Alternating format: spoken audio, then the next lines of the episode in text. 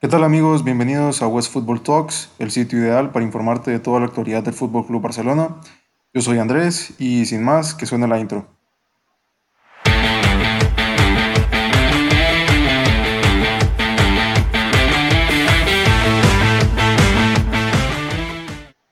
¿Qué tal amigos? Bienvenidos al primer episodio de West Football Talks. Que se, que se denomina El Barça se despide de la liga de la peor manera. Ok, antes de empezar de lleno con los temas que vamos a tratar el día de hoy, quiero hablarles un poquito de cómo va a ser eh, la línea del programa o del podcast eh, de West Football Talks. Lo que tenemos pensado es hacer un podcast que te llene o que te llegue toda la actualidad del Fútbol Club Barcelona, tanto noticias, eh, fichajes, opiniones, la actualidad del equipo, rendimiento de jugadores, etc. Todo este tipo de opiniones las vas a encontrar acá.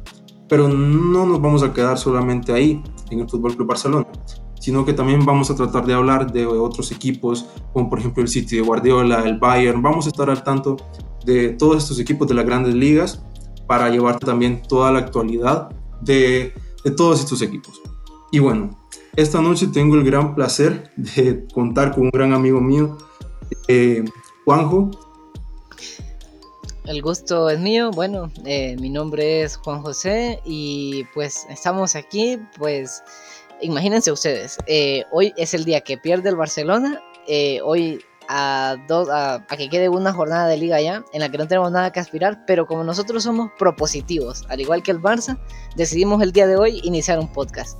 La verdad, si quieren la anécdota, yo el día de hoy no me levanté sin saber que, que iba a ser un podcast evidentemente eh, sí teníamos mucho tema de conversación y desde hace ya varios años eh, hablamos de la actualidad de Barcelona. Y em, las cosas se dieron de una manera muy espontánea y aquí estamos el día de hoy para eh, darle, darle inicio a este espacio en, en el que pues van a poder informarse, van a poder tener un punto crítico. En efecto, como dijo Andrés, es, es un podcast eh, somos personas del Barça, pero vamos a tratar de mantener una línea de objetividad siempre.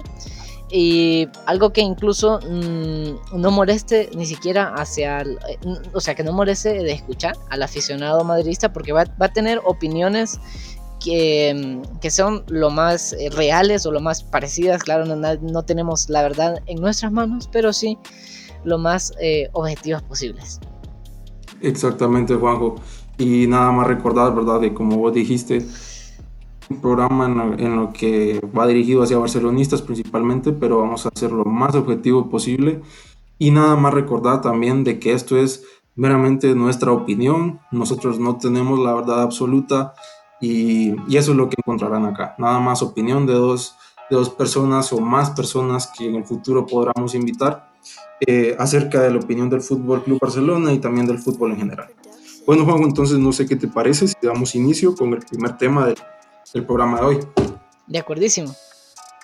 Bueno, entonces vamos a empezar este podcast con el primer tema que es el partido versus el Celta de Vigo que se jugó hoy en el Camp Nou. Y Juanjo, para empezar, dame un titular de cómo viste tú eh, el partido. Eh, mordisco de realidad es lo que diría. Tal vez es un, es un titular que abarca toda la jornada, lo explico luego, pero mordisco de realidad. Bueno, ¿cuál es mi titular para esta, para esta triste despedida del Barça en la liga? Porque prácticamente ya no tenemos posibilidad de ganarlo. Y mi titular es insoportable. E igual, yo voy directamente al grano, voy a explicar por qué es insoportable. Porque toda la temporada estuvimos con, un juego que no fue realmente bueno por decir de, de, la mejor forma, porque hay juego, el juego puede ser excelente, puede ser malo, puede ser regular, pero insoportable porque yo ya no soporto más ver al Barça jugar de esta manera. Yo me crié viendo un Barça jugar bien, tratando bien la pelota, y ahora de verdad que no lo reconozco. Podríamos hablar, podríamos debatir de que sí, hubo un tramo antes del parón de selecciones, de que el Barça sí tuvo un, un juego, vamos a decir, no excelente, pero sí vamos a decir bastante bueno. Aceptable, aceptable. aceptable parecía que había evolucionado, pero ahora parece que involucionó. Exactamente. Y por eso yo creo que muchos barcelonistas están así, igual que yo, ya no soportan más la, la situación que está pasando el club. Y por la misma razón, mi titular es este. Insoportable. Sí, eh, de todas maneras yo eh, añadiría, eh, sí, de acuerdo con lo que tú has dicho, pero como pueden escuchar, el, mi, mi el, el, pretirativo que yo utilicé para um, definir mi titular va eh, enfocado hacia un golpe, un baño de realidad. Lo de mordisco lo tratamos después. Eh, esa, esa, otra parte la, la, tratamos en el siguiente tema. Okay. Pero ¿por qué? ¿Por qué de realidad? Porque eh, honestamente esta gestión del Barcelona, eh, el Barça no viene jugando bien y sí, estamos hartos, estamos cansados. Eh, de, de, lo que viene siendo el juego, principalmente más allá de los resultados. Yo eh, creo no, los que... resultados también, Juanjo. Los resultados no han sido para nada, no han acompañado para nada el juego. Yo creo que los resultados, en este caso es lo de menos, uh -huh. pero también están ahí. Sí, en efecto, es, es tienes razón, eh, tienes razón, es algo que hay que apuntalar también. Pero eh, es un, por ejemplo, con Valverde se tenían resultados. Y, y, no, el Barça jugaba de una manera irrisoria. Hoy a mí me sangran los ojos de ver al Barcelona de Kuman salir eh, con, con Dembélé como, como qué. ¿De ¿Qué estaba jugando hoy Dembélé? ¿De qué jugaba hoy Dembélé? ¿Qué era Dembélé? Hoy era un lateral derecho, era un extremo, era un carrilero. Eh, seguimos, seguimos desde, la, desde que se fue Neymar sin un extremo izquierdo.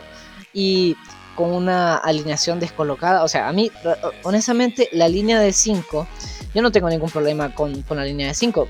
De hecho, Cruyff jugaba 3-4-3 con dos carrileros que, claro, a veces, a veces, defendían. No, no, es el problema del sistema.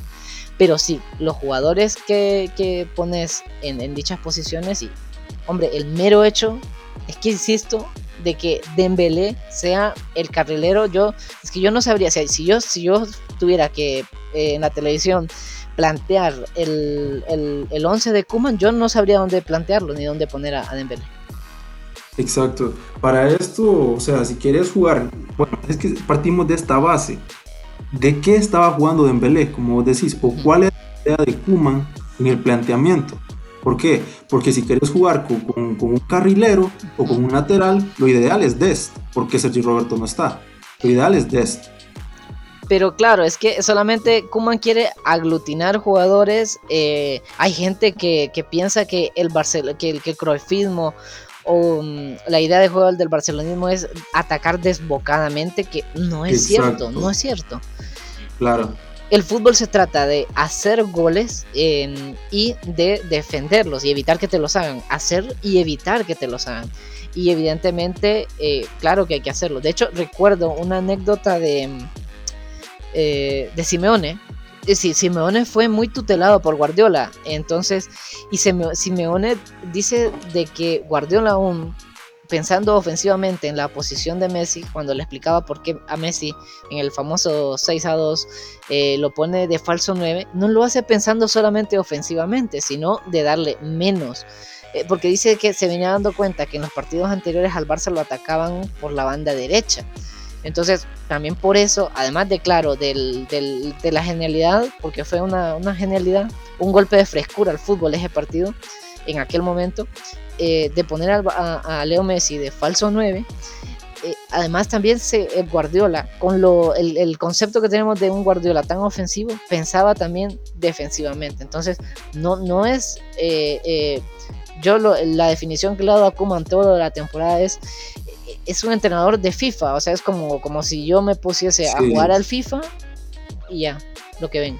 Estaremos o no de acuerdo los dos, pero si salís con esta formación, o sea, no pones a Dest y pones a Dembélé en esa posición, obviamente pod podemos debatir o podemos entenderlo eh, del por qué pone, por qué pone Dembélé, por qué opta por, por él en este partido y no opta por Dest. Pero acá hay un problema. El Barça de tiene jugadores para defenderse sin balón realmente y con esta formación y con los jugadores que ha puesto Kuman, tiene el Barcelona los jugadores o la idea para defenderse sin balón, porque lo que vos habías dicho, Guardiola planteaba los partidos para defenderse con el balón. Entonces, decime vos, Es ¿Cuál, o sea, desde acá partimos desde esta base. ¿Es realmente eh, correcto lo que viene haciendo Kuman toda esta temporada? Obviamente no estamos entrando solamente en el partido eh, versus Celta, pero decime vos, es, o sea, ¿le ves sentido a esto? Mm, la verdad es que yo te diría, eh, nosotros quisiéramos, seamos honestos, de que el Barcelona tuviera una idea para defenderse con balón. Si sos un, si sos un equipo, eh, entre comillas, bueno, o los equipos que ha planteado Coman cuando tuvo Valencia, Southampton, eh, tampoco han tenido, no son, no son equipos que sepan defenderse con el balón, y aquí viene lo peor, tampoco saben defenderse sin ella, porque hay equipos que pueden acostumbrarse a, a defenderse sin balón. Claro, esto aquí hay un matiz. No solamente se trata de cómo, o sea, decirle a Piqué que aprenda a defenderse sin balón cuando lleva 10 años más los años en la masía a, estar sin saber defender. Él sabe defender con balón y claro, en un momento puntual eh, salir a hacer un, cierre oportuno y lo demás, pero no están acostumbrados y esto de hecho, si, si, si lo plan, yo no lo había pensado, pero lo, lo se me viene la idea en ese momento que le da sentido a aquellas palabras que escuchábamos de, de, de, Piqué a Griezmann eh, en el partido del Paris Saint Germain. Exacto. En el que sin, irnos del partido del Celta, pero volviendo, pero siempre en, cuanto a, a, lo de defenderse sin balón, le decía eso, de que no podía aguantar tantas embestidas o, sobreponerse a tantas embestidas del Paris Saint Germain porque el Barcelona no sabe jugar a defenderse Exactamente. Las palabras de Piqué eran ni una P posesión larga. esas, eran, las palabras de Piqué literalmente en aquel partido contra el Paris Saint Germain. Ahora bien, eh, tampoco lo es Busquets, un jugador para defender sin balón. Busquets es muy rápido mentalmente. Para hacer transiciones largas, los jugadores del Barça uno, no son ese tipo de jugador como los jugadores que tiene, por ejemplo, un Atlético de Madrid, etcétera, que son jugadores de transiciones largas. Tampoco les da. velocidad. Exactamente.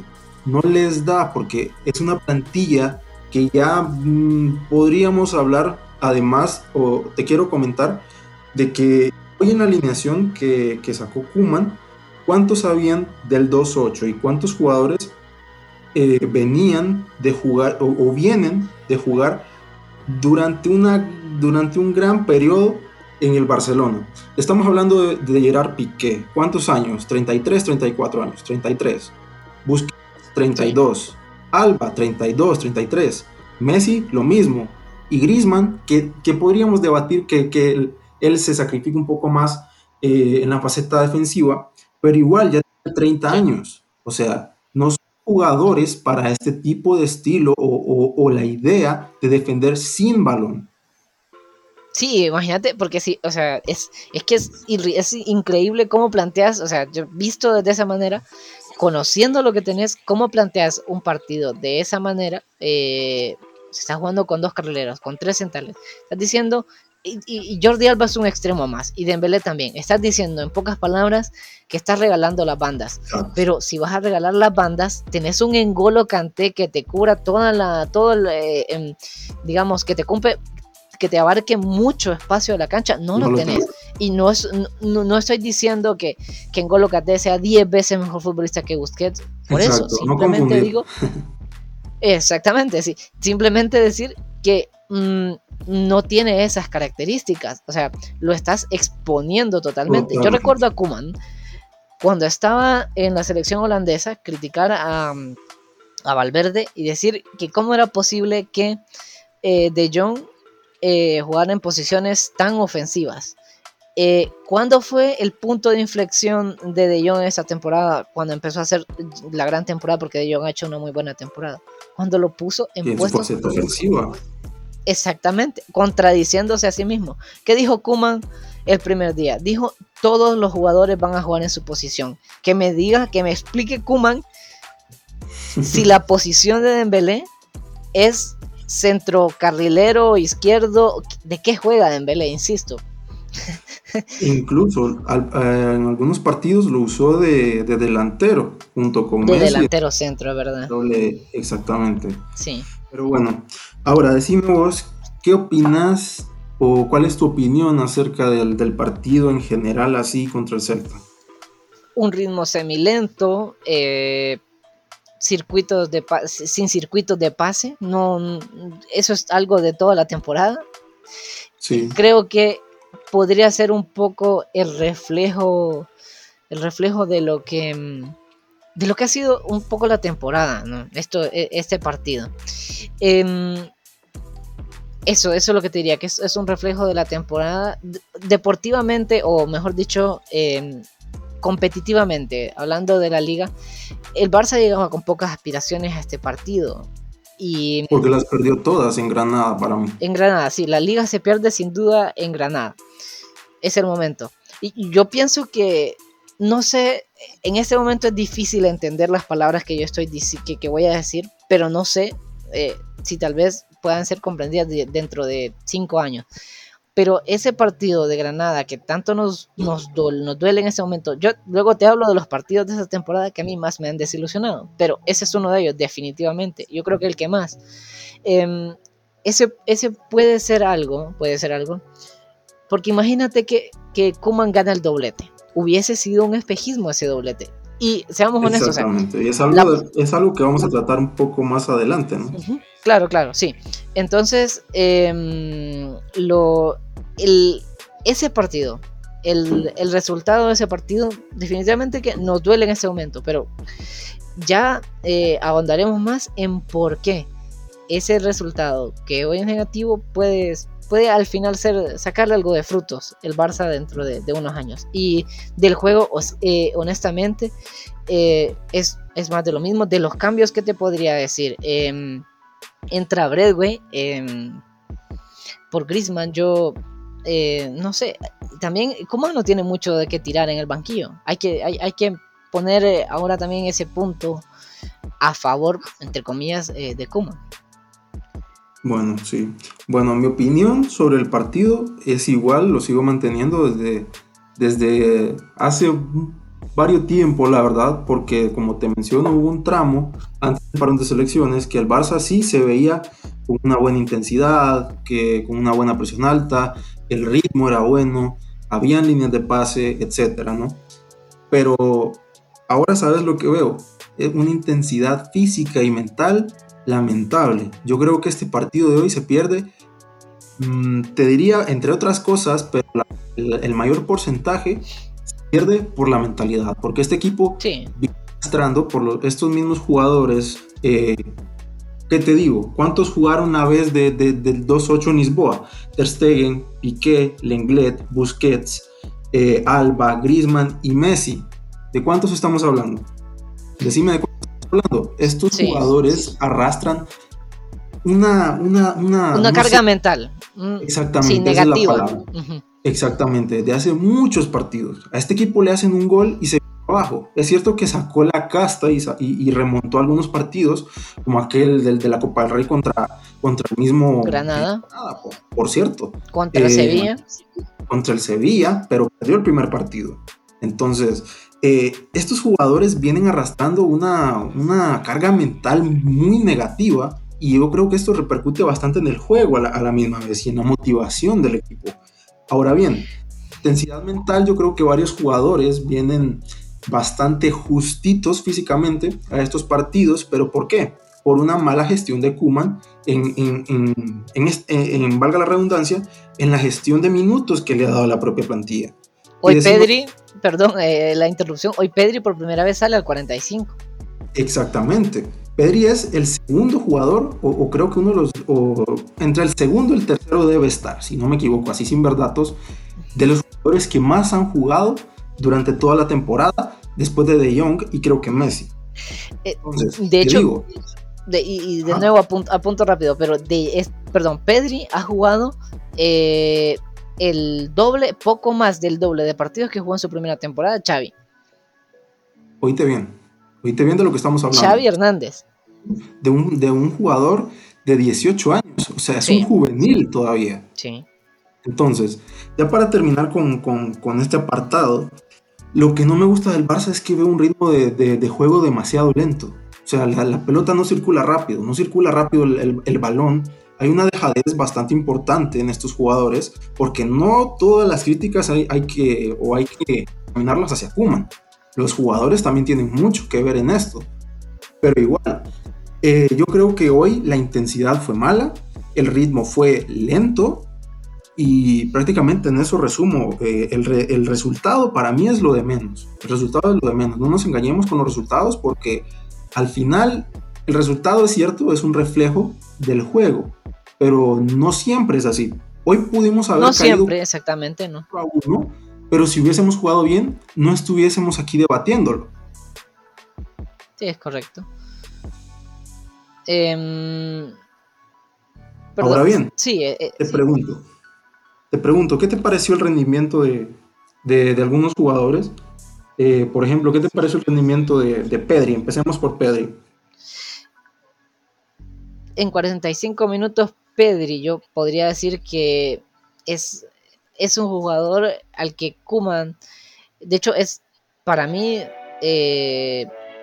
es lo que ha, mantenido a Kuman, o, por decirlo de otra manera, es el gran estandarte de Kuman, pero a la misma vez, él mismo eh, ha demeritado su éxito o le ha puesto una piedra, yo creo, en, su mochila, o muchas piedras en su mochila demasiado pesadas para cargar a sus 18 años. Entonces, el partido de hoy no es más que el, reflejo de la temporada de Pedri. Está, es un jugador que está cansado físicamente, se le ve agotado, eh, que sí es un factor diferencial cuando, cuando toma el balón y sí sigue teniendo las pinceladas que vimos desde el principio de temporada, pero evidentemente eh, pasa factura eh, tantos partidos para un jugador de 18 años.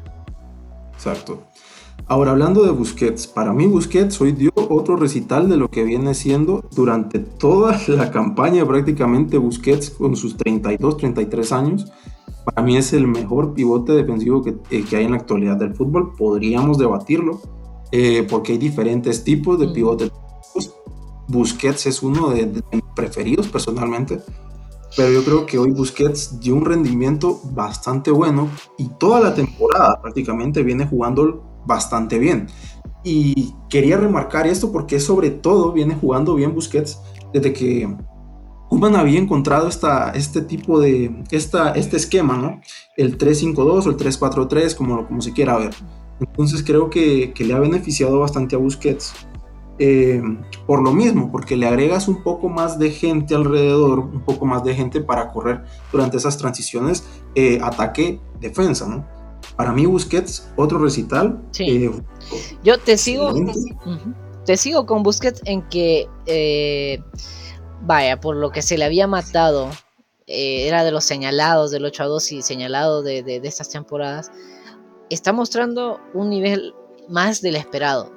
Eh, voy a tener que diferir en que es el eh, actualmente el mejor pivote defensivo. No, no estoy de acuerdo por el nivel que ha mostrado. Sí, claro, fue por muchos años y nunca estuvo nominado al 11, al 11 ideal de la FIFA, porque el 11 ideal de la FIFA lo hace gente que no sabe de fútbol y que pone a los que quiere.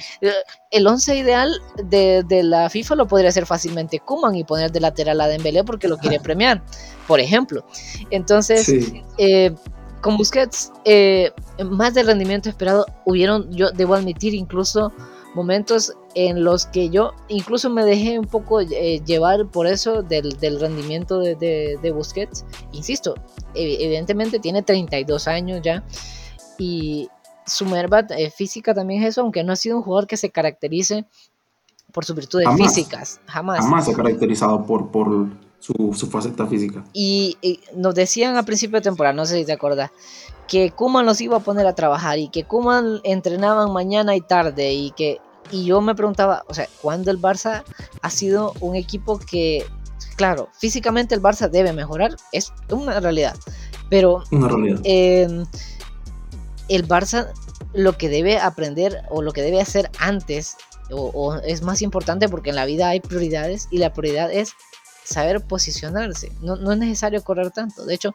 estaba viendo las declaraciones de, de, de Septién de hace un año y, creo, eh, creo que eran acertadas en esa parte. Mm, y hablaba de, de, por qué, de que a veces como jugador y cuando al fútbol, el no tocar el balón durante mucho tiempo es algo complicado y a veces regresar hasta la, hasta la, a la media cancha y tocar el balón a vos te puedes hacer, hacer sentir bien y parte del, juego, pero, y esto también es algo que, que decía Xavi en el famoso discurso de espacio-tiempo, no vengas a traer la pelota aquí, yo te la llevo a donde en una posición a la que le vamos a sacar más provecho. Cuestión de posicionamiento, no físico. Exactamente. Ahora vamos con el clan francés, que hubieron tres franceses en la alineación titular de hoy. Eh, decime, eh, ¿qué opinas del rendimiento del Lenglet, Dembélé y Griezmann? Lenglet, eh, Lenglet es malo y mal afortunado. Porque... podría resumir así es, difícil, eh, es difícil analizar al inglés de una manera objetiva, más siendo aficionado del Barça, porque lo primero que yo quisiera decir en este momento, bueno, pobre madre del inglés, pero, pero en realidad, em, ¿qué te puedo decir? Evidentemente, comencemos por aquí. Creo que encontré la manera de empezar con el inglés. No, no, no da el rendimiento adecuado para el Barça. Eh, en los momentos, yo, yo, al menos yo elogié al inglés porque yo pensé que cuando Titi se lesionó en 2018 venía en, volvía en seis meses y dije que gran suplente fichó el Barça, es un gran suplente. El problema es que seguimos con Igual. seguimos con ese gran suplente que ahora es titular. Sí, también es mal afortunado y se ve expuesto por el, por el sistema eh, eh, en, mal afortunado. Tiene características también eh, nativas de jugador, ya esto no es posicionamiento táctico. El, típico de que es lo que le costó la expulsión hoy. Yo, detesto, detesto eso realmente de, los jugadores. y más de los jugadores del Barça. El ir y hacer una falta sin sentido, una falta tonta, cuando después va a haber un momento en el que sí vas a necesitar, que no importa que tengas la María, cortar, hacer una falta táctica, pero vas, vas la inglés y hace lo que hace todos los partidos y se gana cuántas. si, si nosotros pusiéramos un resumen de no sé cuántas horas de todas las amarillas del inglés, o sea, yo te diría que el 70-80% son totalmente evitables. Sí, correcto. Incluso se ha visto durante toda la temporada veces el inglés no, no ha perjudicado él mismo al Barça, ¿no? Con sus expulsiones, con sus con sus penaltis, etc. Ahora bien, ¿qué te pareció en Belé? Empezando yo, eh, sí.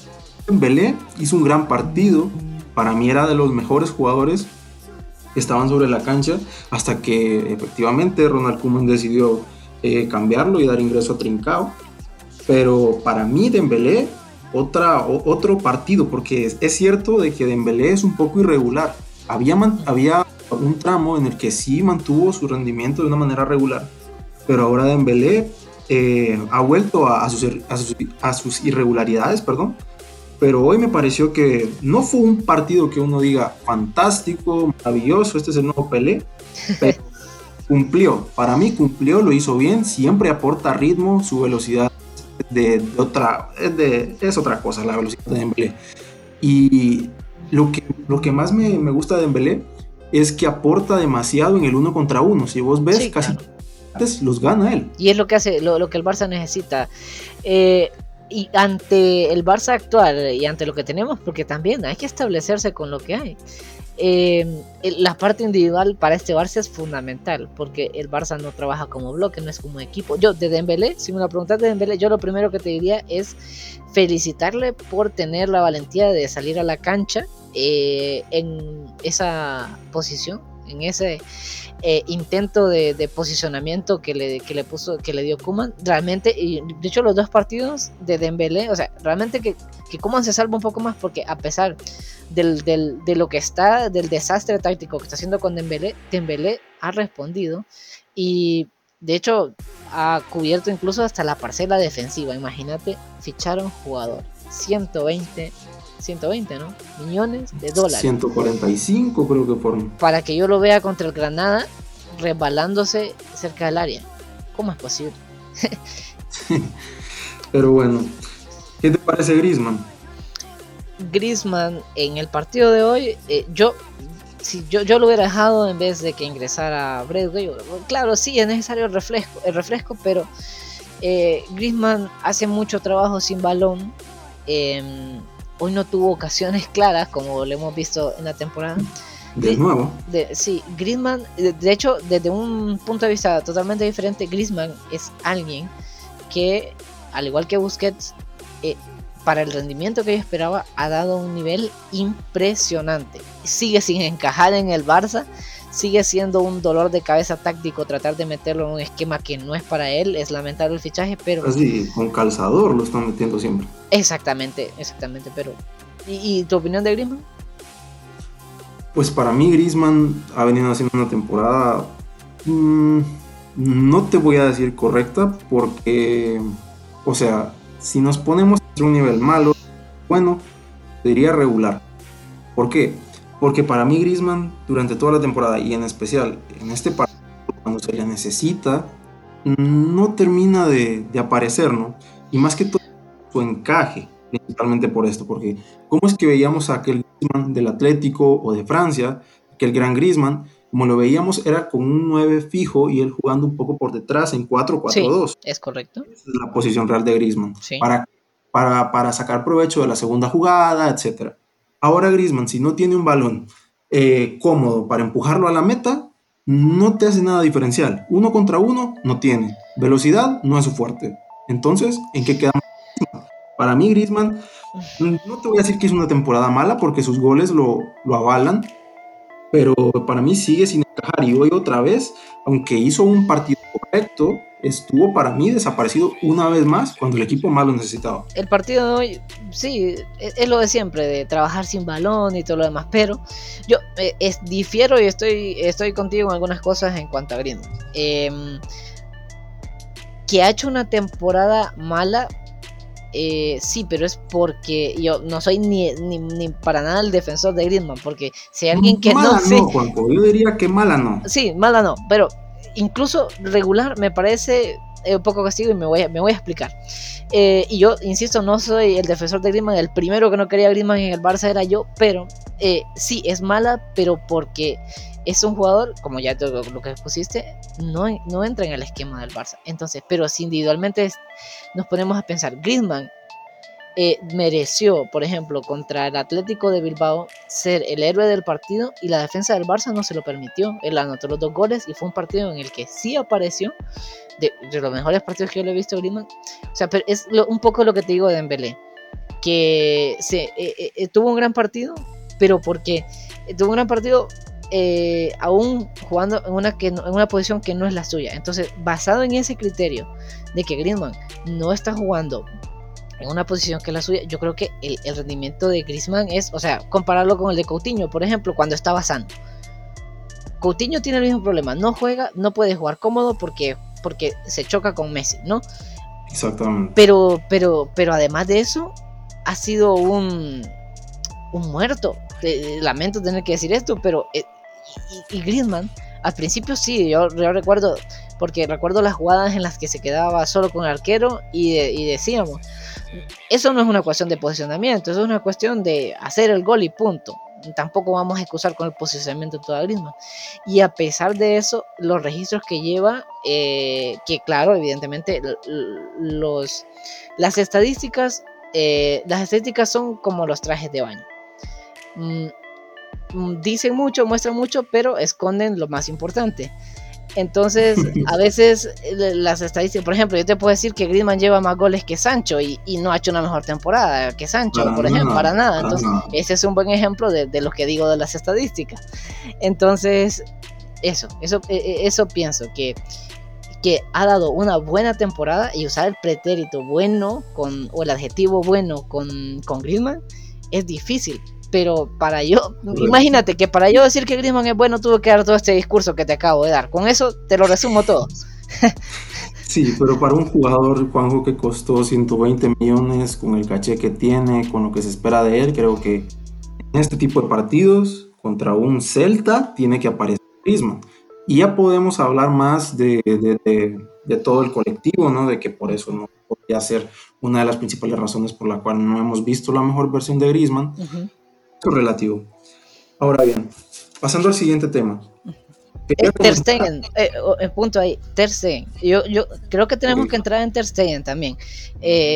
es es el verdadero capitán del Barça, es un estandarte, pero últimamente, y, para mí, desde que se fue a Alemania y le anota el gol, le anota los dos goles y pierde el partido contra Armenia, no recuerdo en ese momento, el nivel eh, y mentalmente, yo lo que noto incluso hasta en su gesto, es que no está bien y eh, lamentablemente, como se dice en el árbol popular, está haciendo un tiro y celebre y me duele decirlo, de Ter Stegen.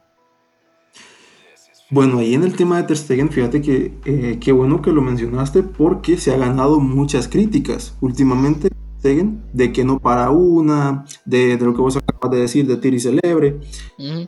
La gente tiene poca memoria con Ter Stegen. Te digo por qué. Porque ¿quién nos ha dado la vida miles de veces sí, a los culés? Ter Stegen. O sea, para mí discusión, o sea, mucha gente lo ha criticado y yo lo puedo llegar a entender, pero para mí es algo más colectivo que un rendimiento en específico de Ter Stegen, porque la defensa del Barça es, es, de, es, de, es de papel prácticamente. sí, eso es verdad, es verdad. Ok, ahora hablando pero, de Messi, pero siento pues, que yo siento que ahí es donde, y, no para nada atizar contra Ter Stegen, que lo, que lo fue el mejor portero del mundo, y cuando digo lo fue no es que no lo pueda, simplemente que está atravesando un momento para mí está que en no el es podio. el en el podio de los tres. Eh, mira, por, ni, por, mira, por nivel, yo diría que eh, esta temporada el mejor portero ha sido Courtois, luego es que poner a Ola, que es que Ola que se salvó también al Atlético. Y luego, evidentemente, en la Liga Española, Ter Stegen eh, sí tendría que estar en el podio. Eh, pero mm, sí, claro, y, ha tenido una, una, a pesar de todo, ha tenido una temporada muy buena. Pero siento que no termina de cumplir. Eh, incluso, o sea, vaya, por ejemplo, y, y, de lo que te quiero hablar es para comprobar que el nivel de Ter Stegen ha bajado. Ter Stegen está teniendo errores incluso con los pies, que no los había, que, que, no lo había tenido anteriormente. Y lo veo inseguro, lo veo inseguro incluso ahora para, para salir. Entonces, claro, los jugadores pasan por esas rachas, todos los jugadores, y creo yo que hay que apuntar, si, vamos, si estamos hablando del rendimiento de los jugadores, que claro, es algo totalmente amortizable viniendo de Ter Stegen que viene tantas temporadas al, al, mejor nivel y todos los jugadores dando recitales siendo que debe tener su, momento de baja y solamente decir que su momento de baja está siendo también en este momento. Bueno, ahora hablando de Messi, creo que, no hay nada más que decir otra vez. Vuelve a aparecer el, acabado este, ¿no? Como quieren ver, como quieren hacerlo ver muchos. Eh, ya suma 29 goles eh, y eso que creo que empezó con un promedio de goles la temporada bajísimo, pues ya tiene 29 y creo que va a terminar con 30. Yo creo que con Messi no tenemos nada más que decir, creo que sobrarían las palabras realmente, porque para mí ya todo está... Sabes que si hay algo que decir y no de Messi, sino aquí volvemos de nuevo al, al posicionamiento. ¿Recordás eh, que Messi tuvo conflictos con, eh, un pequeño conflictos con Luis Enrique, ¿no? Sí, claro. Pero cuando a Messi le preguntaron que quiénes habían sido los mejores técnicos que había tenido, dijo que Sabela, el que lo llevó a la final del, Mundial eh, con, Argentina, eh, Guardiola, el que le dio, bueno, con Rice, le su primera Champions, pero el que le dio el sextete, y Luis Enrique. Y en efecto tuvieron conflictos, porque Luis Enrique le dijo, yo voy a jugar 4-3-3 plano y usted no me viene a traer la pelota al medio campo usted es un extremo izquierdo, discúlpeme señor Leo Messi, pero con el carácter que debe tener un entrenador, y a Messi probablemente le disgustó, pero cuando ganó el triplete, a Messi evidentemente entiende, y Messi es una persona competitiva, estoy seguro que, que, si a Messi le dicen que Kuman lo tiene que regañar y le tiene que dar eh, una lección, por así decirlo, pero a cambio de eso él va a tener a Champions, yo sé que Messi em, lo aceptaría. Y a, lo que quiero ir con, con esto es que eh, ese carácter, porque Kuman ha tenido mucho carácter, de hecho, bueno, ya vamos a hablar de Kuman, eh, pero sí, lo, que, lo que te puedo decir de Messi es que sí, evidentemente, él va a dar una un rendimiento excelente si lo pones de lateral, de contención, incluso de donde lo pongas porque es el, mejor jugador de la historia, pero y aquí es la frase que quiero que, quede enmarcada, eh, no se le está aprovechando como debería. Estoy totalmente de acuerdo con vos, totalmente de acuerdo. Entrando ya otra vez al, al Barça en sí, yéndonos de individualidades en este partido, quiero comentarte unos datos. El Barça ahorita mismo está tercero en la liga con 76 puntos. ¿Estoy en lo correcto? Quisiera que no, pero sí. bueno, entonces te digo que si no se gana el próximo partido, vamos a hacer el mismo puntaje, o sea, 76 puntos de la temporada 2006-2007. El mismo puntaje. Y el segundo puntaje, o el, ajá, el segundo puntaje más bajo en los últimos 15 años, que fue de 64 puntos en la 2007-2008. Ambas ligas las ganó el Madrid. Es... Em, ¿Sabes qué? No sé si, si, esto, si lo podemos hacer de esta manera, pero yo creo que hay que, para, para, para, para entender eso, tenemos que entrarle al tema Kuman. Eh, Kuman ha acumulado muchos registros negativos. Por ejemplo, eh, el Barça no había perdido tantos partidos de local. Eh, el Barça llevaba 12 años sin ser eh, sin no ser algo menor que segundo lugar en la liga, es decir, no había sido tercero en 12 años. En 12 años, tercero. En los últimos, bueno, o, había sido una vez tercero, creo, en estos, estos 12 años, porque en la liga... Yo creo que en los 12 años no había sido tercero desde la 2007-2008. Sí, no había sido tercero. Entonces, y, yo te puedo decir que el Barça no había perdido un partido de Champions desde hace cuatro años, cinco años. Mm, es, un, es una barbaridad. Los registros de Kuman que ha, eh, que ha acumulado negativamente, eh, que se han destrozado. Y entonces, eh, ¿qué, te puedo decir? es parte de la gestión de, de este Barça y es en este caso los números eh, sí eh, son parte de la realidad del Barça. Ahora bien, Sol, con esto te digo todo. vos sabés que, la etapa del Tata Martino fue, fue mala en cuanto a juego, y en cuanto a resultados también, no se ganó nada prácticamente. Pero ni con el Tata Martino se hizo una puntuación tan baja. Creo que el Barça, temporada de 2013-2014 con el Tata, creo que hizo 87 puntos, si no estoy mal. Y era un Barça que jugaba planito, muy mal. O sea, pero eso sí, tenía jugadores como Xavi, Iniesta, Messi, que bueno, podríamos entrar ahí, de que fue una de las peores temporadas de Messi, imagínate, que el, rendimiento que le sacó Martino, también hubo lesiones, etcétera, eh, pero ni con el Tata Martino, ¿oíste bien? Sí.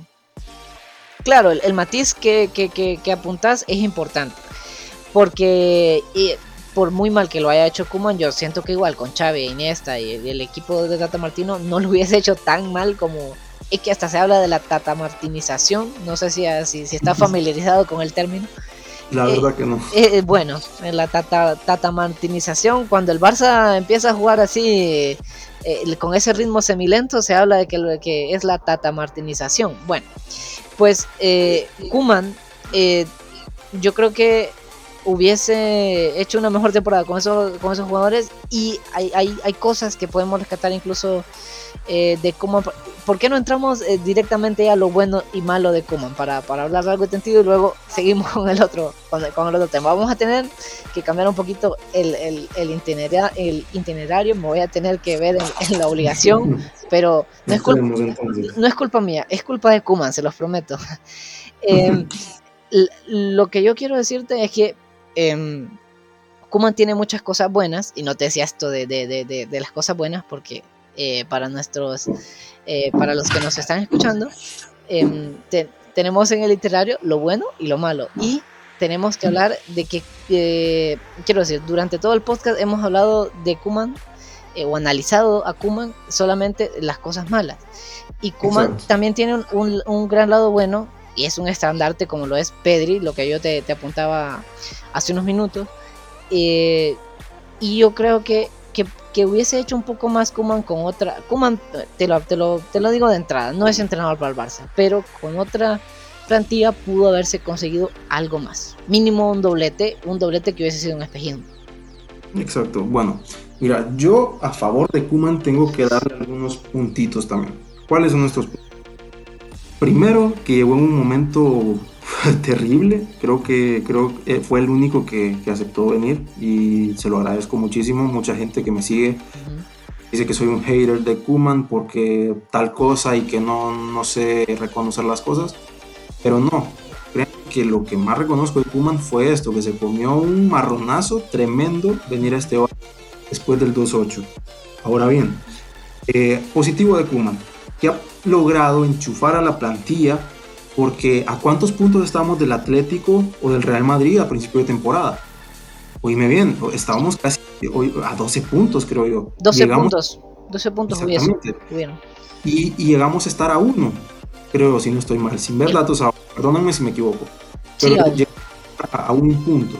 Entonces, ese es un meritazo de Puma. Y otra cosa es de que físicamente, si bien él se cargó a los jugadores o los cargó mucho físicamente, tengo que darle ese, reconocimiento a él, de que se venía jugando eh, a un estado físico, los jugadores tenían un estado físico lamentable. Y Kuman logró, por ejemplo, te digo todo con esto, que logró eh, sacar un rendimiento físico a Dembélé bastante regular. Entonces, ese es un gran mérito de Kuman, junto con lo que ya te, te anteriormente. Eh, también, em, en parte, el rendimiento físico el Barça no tiene la mejor plantilla y era difícil gestionar con la plantilla que tenía el Barça. Pero aún así se pudo haber hecho una mejor gestión a pesar de lo mala que es la plantilla y de lo mal confeccionada que está la, plantilla del Barça.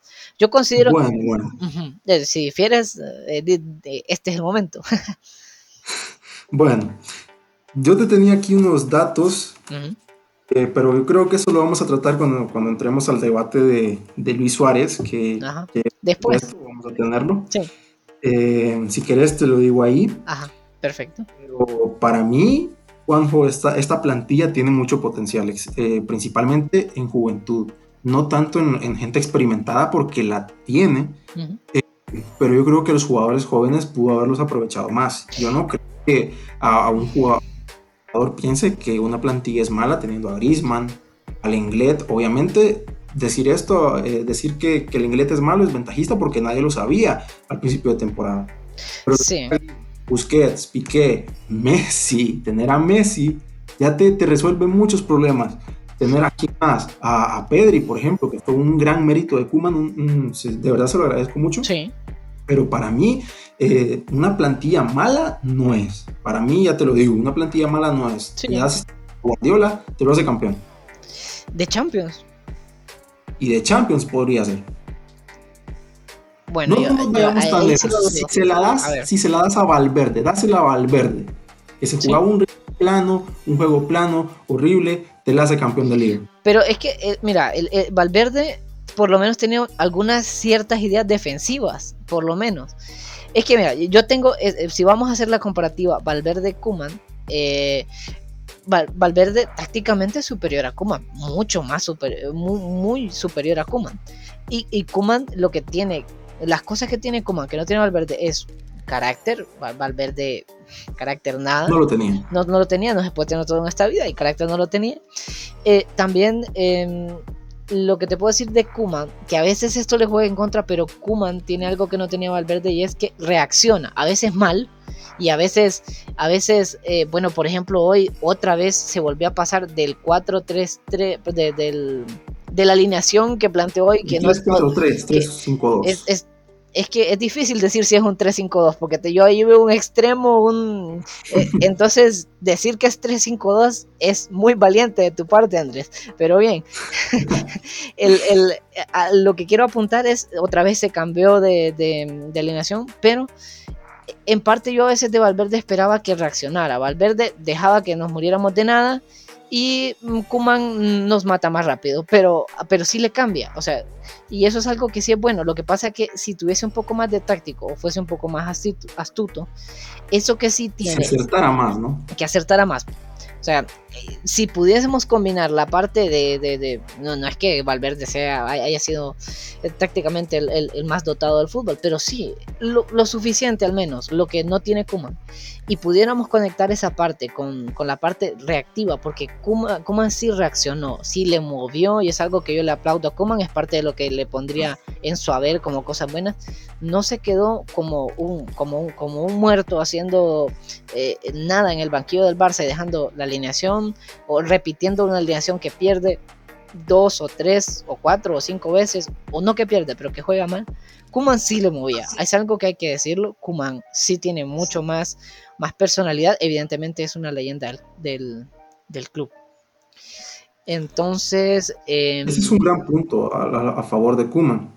Y ahorita, fíjate que con esto que decías, me viene bien recordar aquella frase de, de, Guardiola que decía: Perdonaré que fallen, pero no que no se esfuercen. Lo podríamos aplicar a esto, porque Valverde no tenía reacción, en cambio Kuman sí la tiene, pero falla muchas veces en, esta gestión, en la lectura de los partidos, en los cambios. Pero sí, te compro todo esto, todo esto que, que, que dijiste de que Kuman tiene más reacción, de que tiene más personalidad, de que eso es, algo que siempre lo ha caracterizado, lo caracterizó en el Valencia, aunque le salieran mal las cosas. Eh, hizo eh, campeón de Copa al Valencia, ojo, sí, lo, estuvo en puestos de descenso, pero lo hizo. Eh, por ejemplo, te, hago una analogía. ya es, es, muy resultadista todo esto que estoy diciendo, pero Valencia está en puestos de descenso ahora y no ganó la Copa del Rey, con Kuman en puestos de descenso, pero ganando la Copa del Rey. te, dejo continuar. Bueno, lo más resultadista que hemos escuchado de la noche, ya nos podemos ir. sí, definitivamente, definitivamente es, es, un comentario muy resultadista. bueno, siguiendo con el tema, eh, ¿qué más le darías vos puntos o qué puntos a favor le darías eh, o cuáles le añadirías a Kuma? A ver, yo sé que em, que deben más. Hay que, hay, que ir hay que ir adornando esto porque después se viene lo más pesadito. ¿eh? Sí, es, es, difícil, es difícil decir que hay likes y, qué difícil decir que es difícil que hay likes eh, sea un acierto de Kuma, porque yo no sé si, si, si likes está, está muy verde. Yo no sé si recuerdas el discurso de, de, Messi que decía que, que le agradecida a Rijkaard la manera en lo que lo llevó Messi jugaba 5 minutos al final de cada partido. En eh, su primer gol lo anotó entrando al 91 con 5 de añadido eh, a asistencia de Ronaldinho, por ejemplo. Y anotó dos, uno y, y entonces yo siento que sí está bien y sí es un jugador. Mingueza, claro, Mingueza sin duda también es del de lo que tiene. Definitivamente cuando hablamos de Kuman tenemos de que hablar por sus activos, que son los Kuman Boy. Los Kuman Boy son eh, Moriba, Mingueza, Araujo incluso, Pedri, que Pedri es el principal command boy, pero eh, eh, no siento que sea tanto un acierto porque ponerlo de titular, yo, creo que fue demasiado pronto poner de titular a Ilaix, mm, demasiado, también demasiados minutos para, para Pedri, entonces lo hiciste bien, pero te pasaste. O sea, es como cuando querés hacer algo tan bien que te pasas. Sería que es lo que hizo Kuman eh, eh, con, estos jugadores. Eh, y eso es, eso es lo que puedo apuntar bien. Mingueza, o sea, Mingueza era, yo que soy un, que para mí García Pimienta ha hecho un trabajo fenomenal y es un hombre de club. Mingueza era suplente en el Barça B y, y Kuman lo, aún así encontró en él un gran jugador y es algo de lo que yo le tengo que, que agradecer a Kuman. Bueno, ¿Algo más que quieras agregar? En lo bueno, ya no. en lo bueno, ya no. Bueno, entonces vamos ahora con lo pesado. Lo siento para muchos defensores de Kuman que los hay, pero hay que decir la verdad de las cosas. Y hay que decir que el Barça solamente tiene 76 puntos en esta presente liga, con una primera vuelta en la que solo se hicieron 37.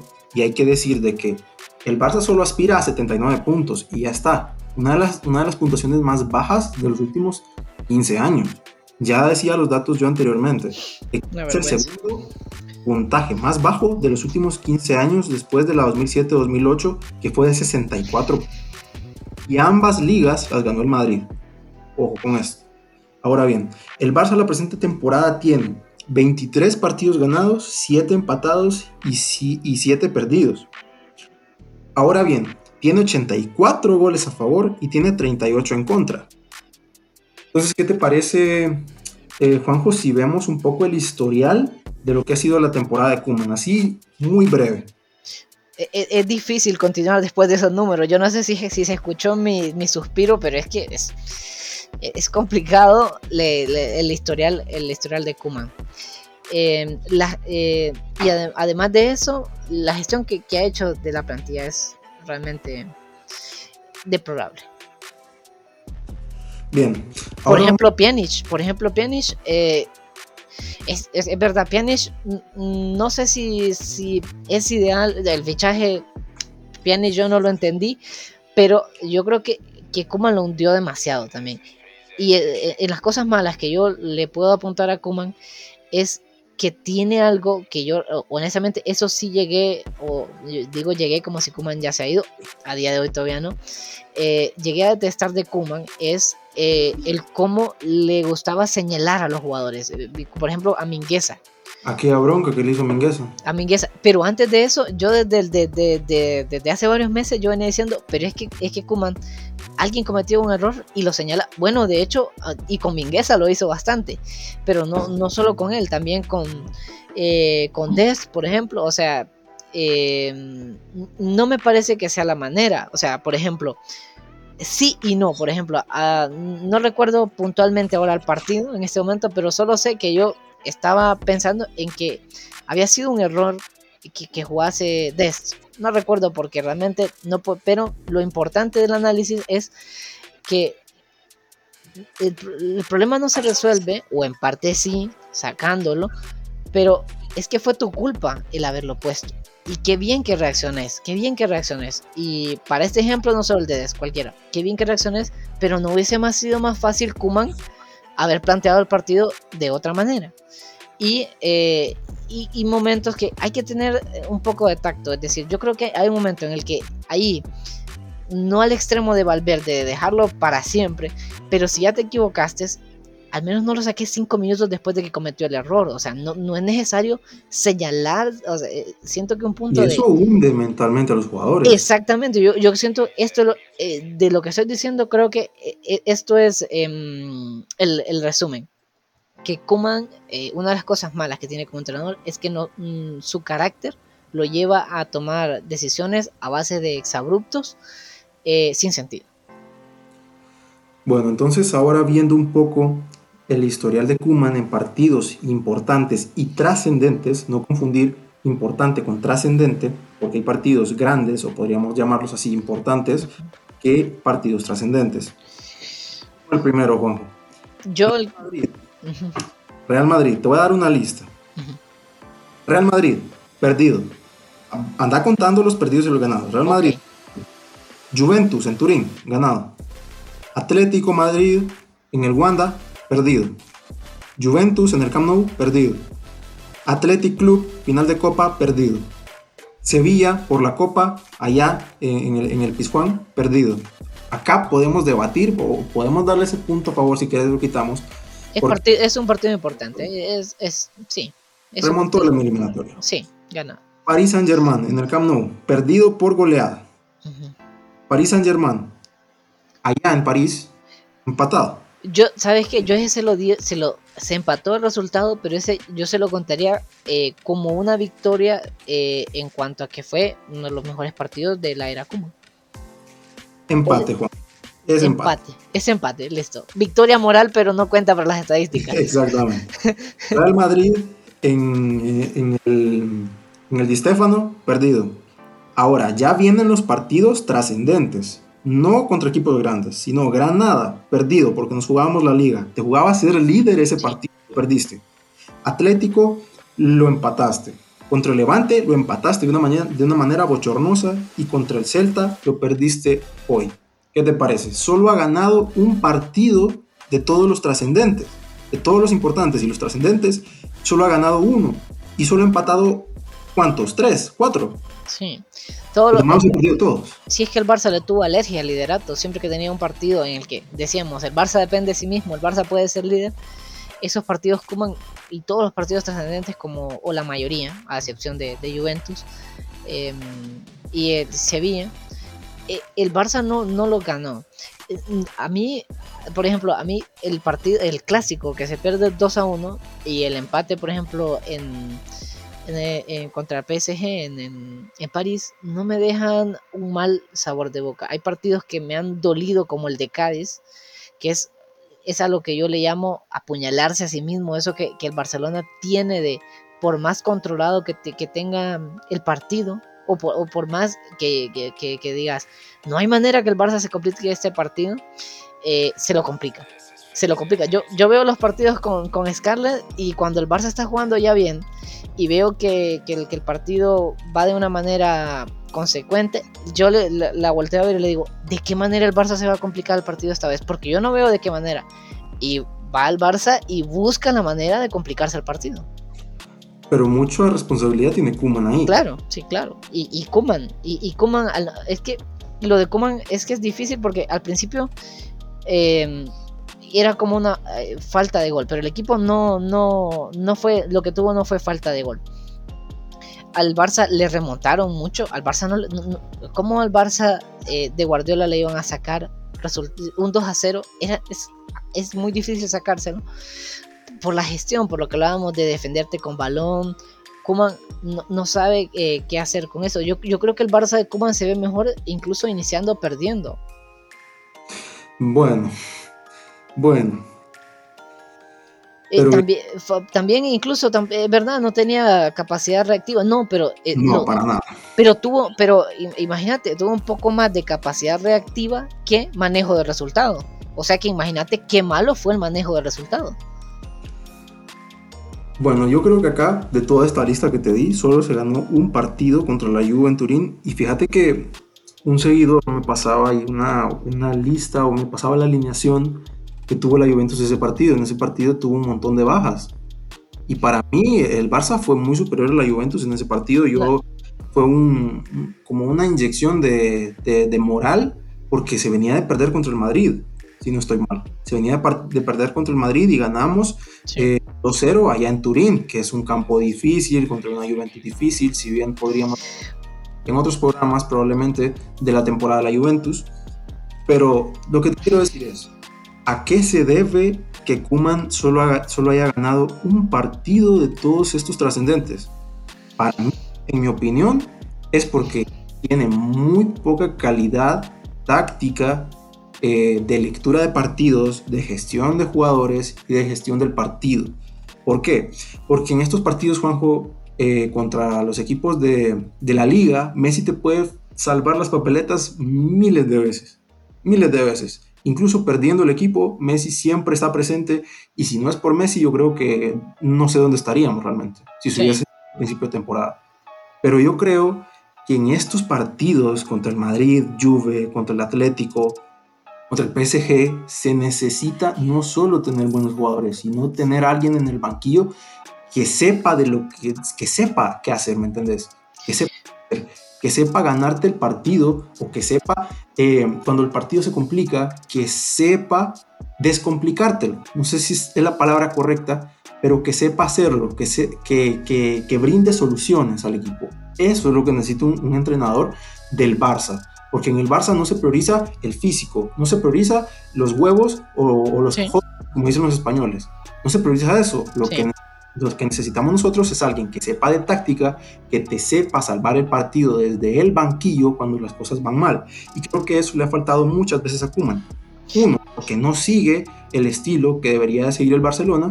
Y otra, por su mala gestión o mala lectura del partido. Él no sabe qué hacer cuando, cuando, cuando se le planta un rival difícil.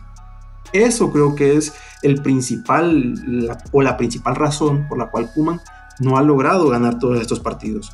Podemos debatir, hay muchas otras razones, podríamos decir eh, individualidades, etcétera, pero acá no hay excusa. Acá es cuando vos necesitas alguien que, que, te solucione el partido desde el banquillo. ¿Cómo?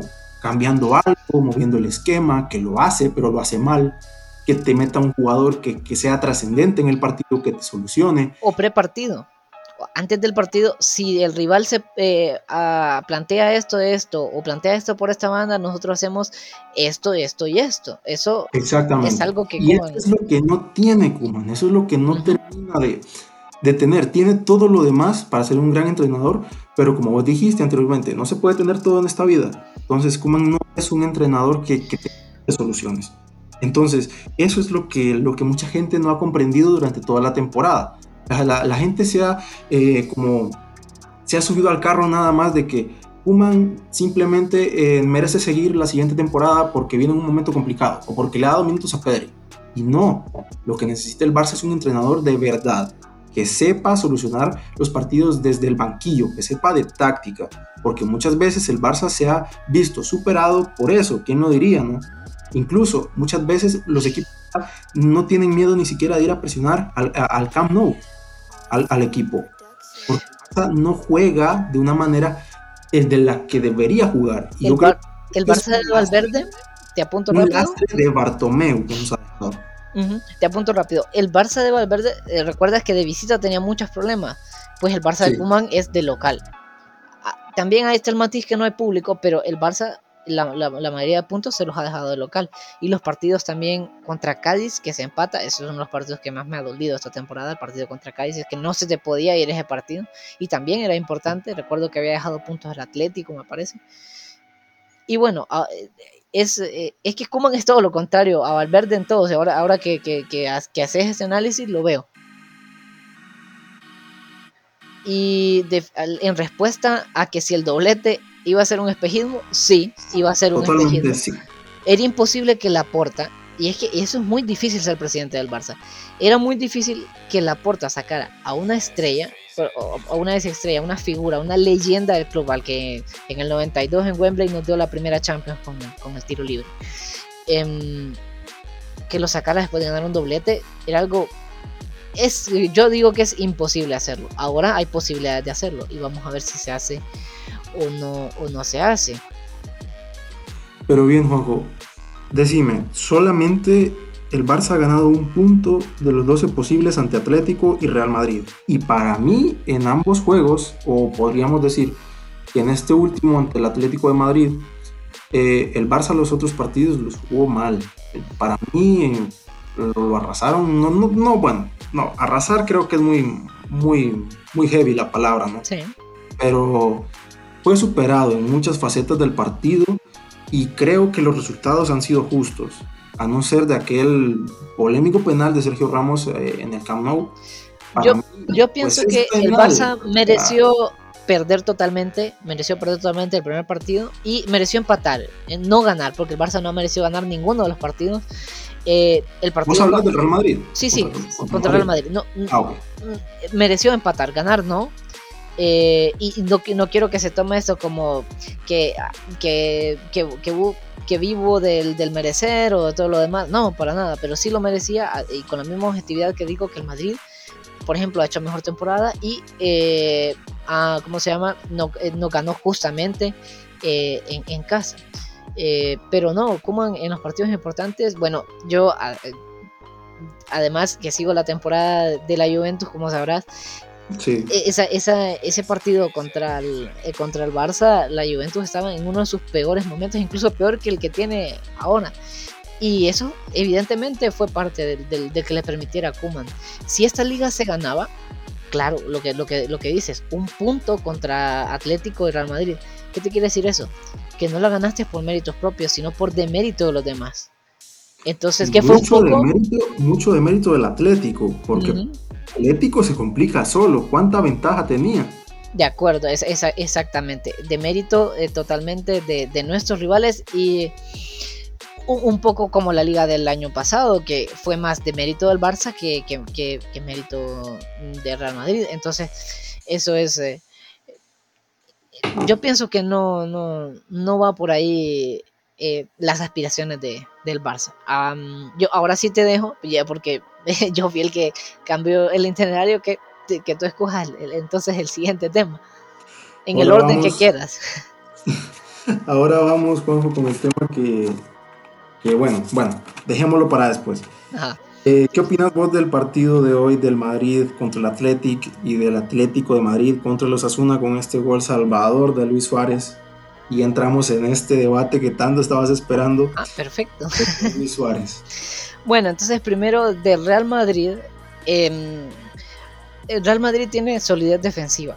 Em, es algo de lo que le hace falta a este Barcelona. El Real Madrid le saca mucho provecho a sus goles. ¿Qué quiero decir con eso? O sea, yo tengo la sensación, por ejemplo, con el Barça, de que el Barça en un partido va a anotar 100 goles y le van a anotar 101.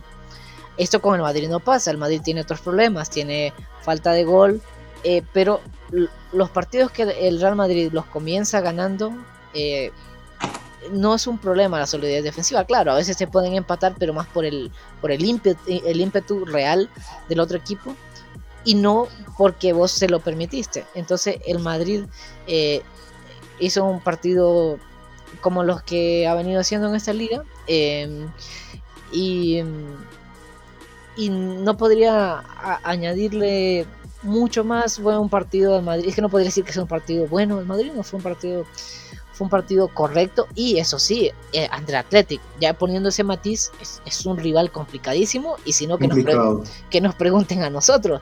Entonces, em, sacar el partido y tener otra cosa que, que apunto, eh, tener esa mm, gallardía. ¿No? De, es decir, hoy era una jornada en la que estábamos jugando los tres a la misma hora. Entonces yo, el Madrid hizo eso de yo tengo que hacer mi tarea y voy y la hago. No importa, yo voy y gano. Y eso es algo como que, sea. como sea, y es algo que el Madrid, que, que, Real Madrid lo ha tenido siempre y lo mostró en este partido. Y siento que incluso, eh, con toda objetividad y libertad lo digo, porque aquí no tenemos compromisos con nadie, es algo de lo que ha, ha, adolecido al Barça. Eh, de una vez analizo al Atlético de Madrid nada más que decir que ganó al estilo del Atlético de Madrid. Eh, como, como debe ganar el Atlético de Madrid, aunque no debe ser así, podría ser mucho mejor eh, el funcionamiento del, Atlético de Madrid. Pero ahí entra un poco el romanticismo y, yo creo que el, Atlético de Madrid debe sufrir. El Atlético de Madrid es que para mí em, siento que hubo un punto en el que el aficionado al Atlético de Madrid no, recordaba su historia. De hecho, hoy, eh, pequeña anécdota, le, decía a un amigo cuando el Atlético perdía, le recordaba yo las ligas de Tenerife, que, no celebrara. Y yo le decía, el que no conoce su historia está condenado a repetirla. Hubo un, momento, cuando llevaba 12 puntos, evidentemente, que el Atlético, el aficionado Atlético de Madrid se puso un poco soberbio. No recordaba cuál era su historia y lo que les cuesta ganar, y que siempre sufren hasta el final. Y al final eh, este final de temporada, perdón por repetir tantas veces la palabra final, ahí va otra vez, em, tuvo eso, ¿no? Es que es el sufrir siempre para ganar. Y eh, eh, Luis Suárez fue importante, Luis Suárez fue importante en, el partido, sí, y pues fue parte de, la victoria del Atlético de Madrid, que se le complican siempre los rivales que defienden mucho. Entonces, yo creo que de los dos partidos eso es, ese es mi análisis. Bien. Ahora vamos con tu tan ansiado debate de Luis Suárez. Yo, quiero escuchar igual tu, análisis del, Real Madrid y del Atlético. No tengo mucho que decir, honestamente. Eh, Me centré muchísimo más en el partido del Barça. Sinceramente, yo tengo nada más que aplaudir al Atlético de Madrid eh, por la gran temporada que han hecho. Cierto que se complicaron mucho la vida ellos solos, dejándose puntos durante toda la temporada Creo que hoy les vino bien tener a un Luis Suárez, un killer como es Luis Suárez, eh, que te salve un partido, porque eso es Luis Suárez, te salva partidos. Eh, aún teniendo, aún teniendo la, etiqueta de acabado, de foca, imagínate, le decían foca. Eh, Luis, Suárez es Luis Suárez y siempre lo va a hacer, tenga 40 años o no. La pegada que tiene él es, es de otro mundo, incluso tuvo varias ocasiones en el partido que no logró concretar un al palo, que, no sé cómo, cómo, cómo, no entró ese, ese gol. Pero bueno, eh, yo creo que darle todo el mérito al Atlético de Madrid, sin duda, de los tres equipos que lo habían estado peleando, tanto Madrid, eh, Atlético y Barça, creo que es el que más la merece. Eh, el Real Madrid, pues, ¿qué te digo? Nada más, el, Madrid tiene algo que, que es ese gen que tiene competitivo que ellos van y, su, emblema es ganar, simplemente ganar. Tienen que hacer lo que sea para, para ganar, lo hacen. Eh, y también es de, es de, aplaudírselo, hay que ser objetivos.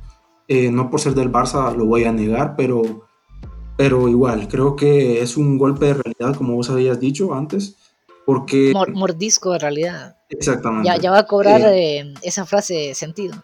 Ok. ¿Por qué? Porque imagínate, si ganabas hoy te ponías a, 70, a 79 puntos. El Madrid, con, el Madrid con 81 y el Atlético con 83 a falta de una jornada. Bueno, eh, yo creo, Juanjo, que el Atlético es el que más se la merece. El Barça es, una temporada nefasta, te lo juro que, no, no, sé qué calificativo ponerle más de lo que ya le he puesto pero sin duda me dolería muchísimo que el Real Madrid ganara la liga porque ahí sería totalmente de mérito del, del, Atlético, así como le estoy dando mérito. Y porque somos aficionados del Barça también, hay que decir la verdad. Exactamente. Una, obviamente otros aficionados van a estar contentísimos, pero obviamente eh, para las aspiraciones que tenemos nosotros de nuestro club, que es de que sea el mejor del mundo, el Fútbol Club Barcelona, eh, nosotros queremos que tenga más Champions, más copas y más ligas sobre tu máximo rival, que es el Real Madrid. En efecto. No hay que engañarse. Obviamente, el, aficionado del Barça prefiere que la gane el Atlético que el Real Madrid.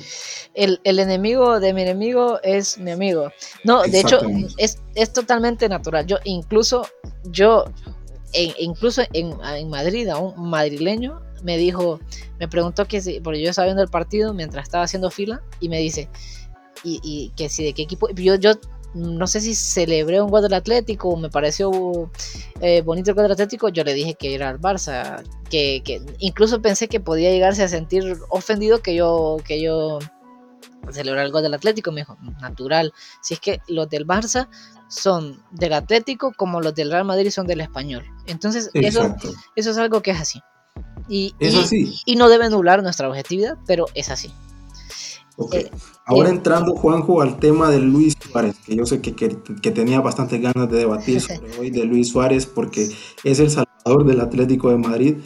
Y, y nada más recordar, eh, o cómo salió del Barcelona de aquella manera con Ronald Koeman eh, supuestamente eh, comunicándole que no se contaba con él. No sé si fue decisión del propio Ronald o fue no lo fue. la directiva.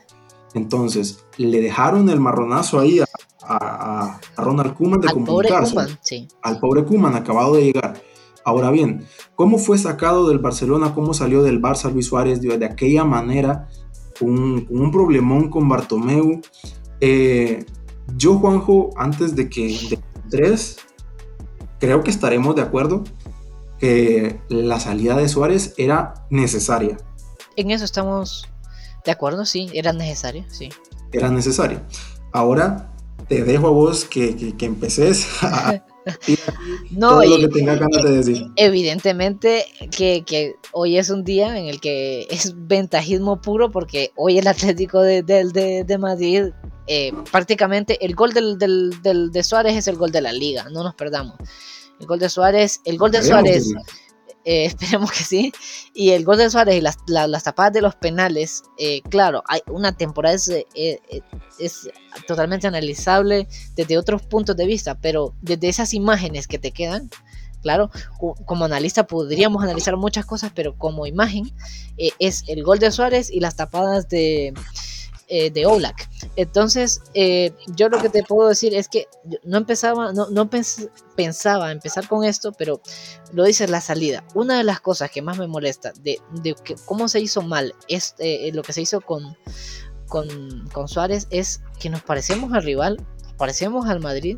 ¿Cómo es posible que una figura, una leyenda tuya salga de esa manera? En eso estoy totalmente de acuerdo. Es algo que yo acuso. Yo me disculpan, pero yo, este es, eh, este es un podcast del Barça y yo me declaro fan número uno. No, número uno no, para dejarles a ustedes ese, em, ese mérito, pero yo me declaro un fan desde niño de Iker Casillas. Y a, mí me dolió cómo se fue Iker Casillas de, del Real Madrid. Y entonces, y yo lo acusaban, y acusaba cómo se va Cristiano Ronaldo, cómo se van las leyendas del Madrid. Y viene a mí Bartomeu y me hace darme con las piedras en los dientes y hace que, Luis Suárez se vaya de la manera que se va. Eso es desde el romanticismo. Ahora, el Barça eh, el Barça para desprenderse, Luis Suárez era, eh, era necesario que desprendieran. Yo recuerdo que, dijiste que, que, Luis Suárez estaba para el Barça Legend y yo no me voy a, no me voy a, salir porque yo te seguí en ese comentario, no, eh, no voy a ser ventajista en ese punto, yo también te seguí en que estaba para el Barça Legend. Y lo dije y creo que, tengo que taparme y, estaba equivocado. Ahora bien, lo dije fue por, por, aquel momento. Por, la calentura del partido también. Ajá, exactamente. Sí. yo lo seguí manteniendo durante varios tiempo, pero quiero reconocer totalmente, no pasa nada, todos nos equivocamos. Y quiero decir que Suárez me ha dado una cerrada de boca que, que bastante importante. Sí, no, yo al principio, de hecho, yo, yo pensaba eh, que lo de Suárez era malo, pero no tanto por lo que iba a hacer en el Atlético. Yo tampoco pensaba que Luis Suárez iba a ser Sí, yo sabía que iba a anotar goles, pero no el temporada que hizo. Tampoco yo voy a ser ventajista en ese punto. Eh, y, pero lo que, y de hecho yo también puedo, decir que, me equivoqué porque yo no pensaba la, temporada que iba a ser Suárez. Pero yo lo que sí tenía claro es que no te puedes desprender de un delantero centro top 5 y estoy siendo generoso metiéndolo en top 5 por no decir top 3, un delantero centro top 5 del mundo que, yo recuerdo los partidos, un partido contra Sevilla, un, remate a tres dedos, también en otro partido eh, junto a Dembélé que salvaron los, partidos, porque eh, yo siempre digo que nadie puede tener todo en la vida y a veces eh, Messi es un jugadorazo y todo lo demás, y sí, nos da, mucho, nos da todo, casi todo. Pero claro, el, el, aparecer en momentos importantes era una característica, incluso te puedo decir más de Suárez que de Messi porque, porque no se puede tener toda la vida y, Yo creo que Messi siempre aparece en los momentos importantes porque él, aunque no te marque goles, genera todo, hasta lo inimaginable para que el equipo marque. Otra cosa es que, el equipo acompañe, ¿no? De acuerdo, pero... Siempre ha em, estado en aquellos momentos claves. Eso sí, tácticamente sí, pero yo en, este, en ese momento no te estoy hablando tácticamente, sino en algo más, porque el fútbol tiene unos intangibles, además de, de eso. Entonces, y en esa parte yo siento que, que hombre, ¿en qué otra parte te voy a poder decir más que Suárez es superior a, Messi, por ejemplo? Claro, evidentemente en todos los demás aspectos, pero en ese yo personalmente, yo te diría que, o sea, no es que Messi no haya estado ni, ni importante, ni que evidentemente analice solo el gol, hay una jugada detrás para llevar ese balón a que esté en posición de remate, sin duda.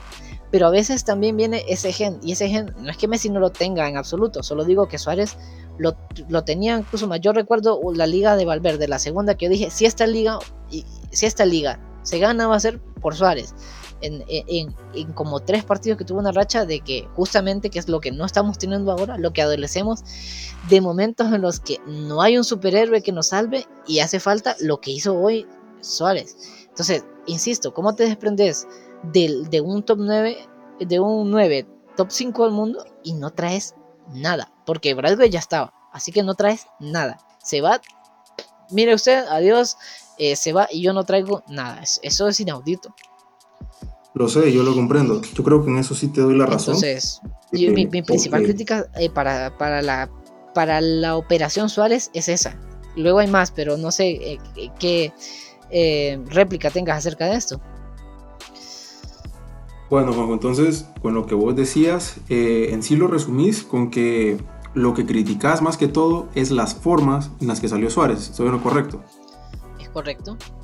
Bien, entonces yo en eso estoy totalmente de acuerdo con vos. Yo creo que las formas en las que salió Suárez no fueron las, las adecuadas. Bartomeu hizo una gestión pésima en ese sentido pero yo creo que lo que más pesó es no haberle sustituido. ¿Y por qué en un principio no se, había no se sustituyó a Suárez?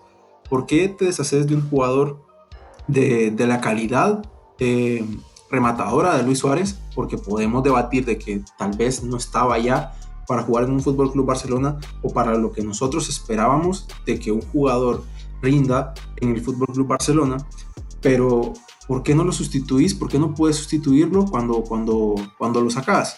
Yo creo que desde ahí viene, partimos de, la base de que el Barcelona no tenía dinero, sinceramente, y regalás a Luis Suárez al Atlético, entonces Creo que ese es la principal, eh, o el principal factor que no poder sustituir a Luis Suárez. Entonces, Yo sí siento que se actuó con desesperación en ese punto. Exactamente, porque ¿qué, ¿cuál era la, clave de sacar a Luis Suárez? Uno, más allá de lo, de lo, de lo deportivo, que, lo que no te aportaba ya Suárez, que no, no era un jugador con movilidad, había perdido la, velocidad, eh, pero sobre todo sale Luis Suárez en gran parte por la relación que tenía con Messi y de su influencia en el, en el vestuario. Entonces, esa es una de las principales razones por las, que, por las que sale Luis y también por las que sale Rakitic. Que es positiva. ¿Cómo? Es verdad, es positiva y es positiva. Es positivo. Para el equipo es positiva. Y también deportivamente estaremos de acuerdo con que Luis Suárez no aportaba ya lo que aportaba anteriormente. Sí, pero en lo que yo no estoy de acuerdo es en que es mejor nada. O sea, tampoco nada. o sea, eso te o sea, ni que, o sea, yo, y de hecho te puedo decir que es que sí, era necesario, pero oíme, si, si, no se podía, tampoco es como que era fundamental. Yo siento que habían cosas más fundamentales que sacar a Suárez. Y se tomó lo de sacar. Sí, era importante, pero si me decís, entre sacar a Suárez y al. Eh, eh, eh, pues sacar es bueno, una, palabra. Entre que, entre que se vaya Suárez y que se vaya el inglés, y tal vez no es tanto que se vaya inglés, pero probablemente sí. Em, para mí era más importante que se vaya al inglés o dicho de otra manera encontrar un, un sustituto para el inglés o para decirlo de la manera más clara estábamos más frágiles en defensa que en ataque. Pero estábamos mucho más frágiles en la relación que había en el vestuario, en la bomba que había en ese vestuario. Por eso es que sale Luis Suárez. Es otro tema que entra a colación, Exactamente. Eh, o sea, acá se, entrecruzan dos temas que son diferentes, van de la mano. Sí. Entonces. Había, que ponerlo en una, en una balanza. Pero yo, yo no, no sé, yo no es que no, no, no veo. Y claro, respeto totalmente, pero yo no, no. Para empezar, decirlo o mm, mediáticamente que se notara tanto, evidentemente lo que estás haciendo es bajarle el precio de mercado a los jugadores. De hecho, es una cosa que le escuché comentar a la porta hace poco, que no, que no iba a hablar de, sí dijo que no iba a hablar de posibles bajas ni de fichajes, y dijo, nunca hablaría de posibles bajas porque eso es bajar, bajarle el, lo que te pueden pagar por él. Es inaceptable que se vaya gratis, ya te digo, a cualquier club, porque el, el director deportivo más inepto del mundo, el más inepto del mundo, sacaría algo de dinero por Suárez, algo de dinero. Exactamente, eso, eso estoy totalmente de acuerdo, yo creo que, pero es lo que te digo, el Barça, ¿por qué no ficha a nadie? ¿Por qué no ficha un 9? Primero, porque no hay un 9 accesible para, la, para las... Eh, para la, la, cantidad económica que tiene el Barcelona. No lo hay, todos son... Incluso hoy en día el 9 más, te podría decir, no quiero ser algo grosero, mejor no lo voy a decir, pero cualquier 9 te cuesta más de 30 millones ahora, más de 20. Entonces, yo creo que y aún así sacas 0 millones por él, a no ser que haya sacado variables, porque ahí no estoy tan seguro. Sí, tuvo que haber una variable porque el Atlético hacer la liga. Recuerdo que Bartomeu incluso reculó un poco y después fue cuando salió que, ah, las variables. seguramente el Barça va a recibir un millón de un millón de, dólares y un par de colchones. Exactamente, sí, sí. Tienes razón, tienes razón. Bueno, entonces yo creo que Luis Suárez era necesario que saliera. Yo creo que pesa más que, o sea, es más positiva su salida que su estadía en el Barça. ¿Por qué? Porque de seguir con Luis Suárez, o sea, seguías vos con lo, con lo mismo, con, con, el mismo club de amigos que había, con, con los mismos grupitos que había dentro del vestuario y Luis Suárez no te aportaba ya lo que tenía que aportar realmente, que era movilidad, ritmo, etc. Defensivamente era un problema, porque Luis Suárez y Messi evidentemente no, no e incluso, defensivamente. Ajá, incluso en la presión, Luis Suárez ya no era efectivo en la presión alta. Entonces, o sea, hay, bastantes pros y bastantes contras de, de, de, la, de la marcha de Luis Suárez de, en comparación a la estadía de Luis Suárez en el Barcelona. Pero lo que te quiero decir es, de que obviamente estoy totalmente de acuerdo con vos, de que las formas no fueron las ideales y que el, pecado más grande que cometió Bartomeu fue no haberlo sustituido. Pero bien, te quiero dar, no sé, te quiero dar algunos datos antes. Dámelo, dámelos. Luis Suárez, estamos de acuerdo en que es un jugador importantísimo, hubiese sido clave también en, este, en, esta temporada, Pero para vos al Barça le faltó gol esta temporada. En realidad gol no. Bueno, entonces vamos, por el mismo camino, porque el Barça ha hecho 84 goles a favor solamente en la liga, te estoy hablando. Y le han hecho 38 en contra, que es lo que te comentaba. Pero vamos a quedarnos con, con los goles a favor. 84 a favor. La tabla de goleadores está así. Messi 29 goles. Media de goles por partido 0.86. El segundo no es Luis Suárez, es Gerard Moreno con 22. Media de 0.72. El tercero no es Luis Suárez, es Benzema. Tiene 22 con una media de 0.67. En el cuarto puesto sí ya viene Luis Suárez con 19 goles, que eso es una media, oíste bien, de, de goles por partido de 0.65. Es una media mucho más baja de lo que tuvo en todas sus temporadas con el Barça. Entonces, esto te da una te da la idea, te puede dar la idea de lo que pudo haber significado la estadía de Luis Suárez en el Barça, más el juego que se estaba realizando, más con, toda la bomba que había en ese vestuario, ¿me entendés? Yo sí te entiendo. En lo que te podría rebatir yo es en que eh, entonces, y, estamos de acuerdo en que, en que el gol no era el problema. Y entiendo en que tal vez al Barça no es como que ofensivamente hubiese influido tanto, hubiese cambiado muchas cosas Luis Suárez. Hubiese influido, pero, sí, pero no hubiese cambiado. Pero no, no hubiera sido determinante, no hubiese sido determinante. Pero eh, lo que, lo, eh, eso eh, también refuerza lo que yo te dije al principio. Entonces, ¿qué era más importante? Si teníamos que deshacernos de alguien, de Suárez o del inglés. O sea, ¿qué era más importante de, de, claro, después tú, tú, pones el matiz, que sí, que es importante, de, de, lo, de, la parte em, emocional del vestuario, ¿no? O, o los grupos que se formaban en el vestuario.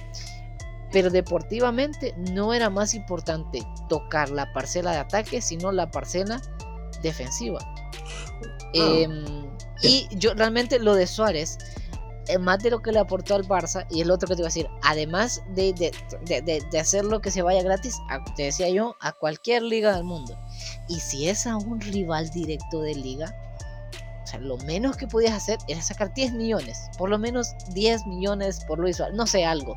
Entonces, es, es, por lo que le aportó el Atlético. El Atlético tenía, bueno, no es, no, no, no es eh, secreto para nadie que el Atlético tenía falta de gol. Y, si bien es cierto, Suárez en el Barça no hubiese cambiado mucho, incluso eh, también hubiese, mm, hubiese cortado un poco a Ansu Fati. Y sí, claro, hay, y por eso, claro que es, un, es, un, es bastante debatible este tema. Es difícil saber qué es mejor. Si es eh, partiendo de la premisa que no podíamos comprar un 9, como, como bien apuntas, eh, ¿qué era mejor? Si, mm, eh, si que Suárez se quedase porque no había más nueve o que se fuera. Es complicado porque hay, yo siento que hay argumentos para ambos lados. Más que nada, yo, ¿sabes, ¿sabes cómo yo estuve, esto, estaría de acuerdo? Que, eh, eh, que Suárez tenía que irse, pero no al Atlético. Si es que lo único que faltó es que se fuera al Madrid, solo eso faltó. Pero a qué club, si es que Suárez no fue sorpresa de que estuvo puesto en el, en el, en el mercado. Perdón por trabajar. Eh, no fue sorpresa que estuvo puesto en el mercado Luis Suárez, porque como bien decías, fue anunciado totalmente a todo, a todo Dios de que Luis Suárez estaba en el mercado. ¿Y qué club te llegó, por, te, te llegó a ofrecer por él? Ninguno. Y pasó las pruebas de, examen italiano, eh, polémico, por cierto. Ajá, pero por esa, por esa misma razón fue que no fichó. Sí, realmente eso también es, parte de la... para empezar te doy, la, te, doy, la, razón, era difícil colocar a Suárez, en eso te doy la razón. más que todo por su sueldo, porque crees también de que sale gratis, porque ningún equipo se puede dar el lujo de afrontar la, la, ficha que tiene Suárez. Aparte, tienes que pagar eh, prima de fichaje, etcétera, el traspaso, el sueldo. Suárez no se iba a bajar significativamente el sueldo, que sí lo ha hecho en el Atlético pero un club grande no te fue a por Suárez principalmente por eso. Sí, es, verdad. Pero, eh, y ahí es donde viene el debate. Entonces, ante esa situación, ¿qué era lo mejor? ¿La parte de, de, de, los amigos? o Porque sabías que ibas a ceder, sabías que ibas a ceder. La parte de que sí es buena, de dejar de ser un club de amigos y darle a Suárez, pero a la vez tenía los contras ya preestablecidos que eran dárselo al Atlético. Y es un balance de que yo, evidentemente, entiendo que, que, que, que vos como director deportivo hubieras hubieses decidido eh, que se fuera, yo creo que yo hubiese decidido, yo hubiera apostado porque se quedara por, por ese matiz, que terminara su contrato y entonces si se fuese gratis. Y claro, ahora hablemos de lo ideal. Lo ideal hubiese sido haber tenido una planeación, porque lo de Suárez no fueron los últimos dos meses ni el último año. Que Suárez había que buscarse, que, que, Suárez tenía que buscar equipo, era una premisa de principio de temporada. Y como siempre, con Bartomeu todo se planteó al último. Yo creo que con más tiempo, yo creo que con más tiempo a Suárez se le hubiese conseguido eh, un club afuera de España y un club que pagase algo con lo que yo estuviera tranquilo y este debate pues no, no existiría. No existiría. Porque exactamente existe porque no se planeó. Y yo creo que se, o sea, se actuó solo por, o sea, si, si el Barça no pierde 8 a 2 contra el Bayern, Suárez estaría aquí. Simplemente es eh, que esa gestión de Bartomeu se basaba en exabruptos y se basaba en sensacionalismo y en, y en manejar eh, al club, no sé realmente ni de qué calificativo ponerle. Y es parte de, de, de, lo que pasó con Suárez. se pudo haber. Si lo, vemos, si lo vemos de otra manera, hubiésemos seguido, Juanjo, no con siete jugadores, porque hubo un partido en el que Kuman alineó nueve jugadores, de los que perdieron 2-8 en, el, en Lisboa contra, contra el Bayern. Hubiésemos tenido 10, porque Luis Suárez, te aseguro yo, que iba a ser titular toda la temporada. Entonces, sí, ¿estás de acuerdo conmigo que el juego del Atlético de Madrid le viene mejor a este Luis Suárez que el juego del Barça, incluso con el mal juego que ha presentado? Porque nosotros no somos un club de jugar directo, sino que tenemos que, ser un poco más asociado. Elaborado. Movilidad, elaborar, es exactamente. Entonces, estarás totalmente de acuerdo conmigo de que estos 19 goles que ha hecho Suárez con media de 0,65 le favorece más el Atlético el, juego del Atlético de Madrid actualmente que el juego del Barça actualmente. Sin duda, incluso te puedo hasta te podría te lo compro totalmente, incluso te diría que hubiese incluso anotado menos goles. Eso es, una realidad y, el que el juego del Atlético le viene mejor, sin duda, sí, es, cierto. Bueno, Juanjo, y para terminar ya el último tema, eh, no nos habíamos olvidado, no crean que sí, eh, no, nos habíamos olvidado del triunfo del Barça femenino, felicidades por ser campeonas de la Champions, son las únicas que han dado la cara por el club esta temporada realmente y no tengo palabras, la verdad, son una apisonadora de, arrollar equipos. Son un equipo eh, buenísimo, estupendo. Y el trabajo de Cortés con este equipo ha sido eh, espectacular, no tengo palabras. Y, hoy lo han demostrado de nuevo contra, contra el Chelsea en una final de Champions League. creo que son el orgullo de esta temporada del Fútbol Club Barcelona. Y, nada, que para indagar un poco más en, en lo que es el Barça femenino, tenemos acá a Scarlett que nos va a hablar un poco más de lo que fue, de lo, de lo que ha sido este Barça femenino. Entonces, eh, hola Scarlett. Eh, Andrés, Juan José, un gusto. Eh, vamos a intentar hacer un poco, hacer un resumen sobre lo que fue el partido de hoy del Barça femenino. Este día, pues, como ya observamos, veríamos al Barça coronarse por primera vez en su historia, haciendo historia este equipo, como ya lo mencionaste, eh, un equipazo de la mano del entrenador Luis Cortés. Eh, por primera vez, como ya lo mencionaba, se corona campeón de la Champions League femenino. Al minuto uno, tras un error defensivo de, de la jugadora defensora del, del, Chelsea, Lloyd Pulse, llegaba el primer gol. Intentaban eh, pues rematar bien sacar ese balón del área y, pues llegaba el primer gol tras un autogol de la jugadora, como ya lo mencionaba. Al minuto 14 eh, sería la misma Lloyd Pulse quien cometería una, una, falta penal perdón, sobre Jennifer Hermoso y sería Alexia quien cobraría el penal y pues terminaría marcándolo. Al minuto 20 em, llegaría un gol de Aitana. Tras, la verdad, una hermosa jugada, eh, se nota el trabajo de Luis Cortés sobre sobre el equipo. Eh, se nota que mantienen la filosofía, el estilo de juego, pues es lo que esperamos ver en el equipo masculino. Em, al minuto 91, eh, Oshuala iba a anotar un gol, pero lastimosamente se iba a anular en el bar por fuera de lugar. Y pues así acabaría este encuentro de la final de Champions de League femenino. eh, dándole el triunfo al Barça 4 por 0 sobre el Chelsea, y coronando así al Fútbol Club Barcelona como el primer equipo en ganar este trofeo, tanto en la rama masculina como la rama femenina. De verdad que es un, como ya lo mencionabas y como lo decíamos antes, Luis Cortés, un gran entrenador, destacar también lo que, lo que se logró en liga, 26 partidos, 26 victorias para el club, eh, cero empates, cero derrotas, 78 puntos logrados y aún con cuatro partidos menos que el Real Madrid femenino, que es segundo lugar con 64 puntos, el Levante, que es tercer lugar con 63, y aún pues veremos si se puede aspirar al triplete. Em, tenemos el 25 de mayo las semifinales contra el Madrid. Eh, este, pues no es el Real Madrid, eh, el Real Madrid femenino es, son equipos muy diferentes. Em, tenemos esa eh, semifinal contra el Madrid, como ya lo mencionaba, y si pues si se logra clasificar de esta semifinal a la final, a esperar un rival entre el Atlético de Madrid versus Levante. Eh, también destacar que, que eh, estos puntos alcanzados en liga o estas victorias alcanzadas no es porque no se tenga competencia en la liga, sino por, como ya lo decía, por méritos del club. también recordar que el Atlético ya eliminó al Barça en la Supercopa eh, lo, lo, eliminó por 3 a 1 en penales. Y pues, bueno, como ya lo decía, es mérito del Barça, eh, pero también esperamos que, que, a medida que pase el tiempo eh, pueda haber más competencia entre los equipos. Sí, y, y, en comparación, por ejemplo, el mejor partido del, del, Barça, no sé, el que tú quieras de la temporada, tal vez PSG o Villarreal, ¿cuál disfrutaste más, el de, de, la, el de la rama femenina o el mejor de este Barça de Coman?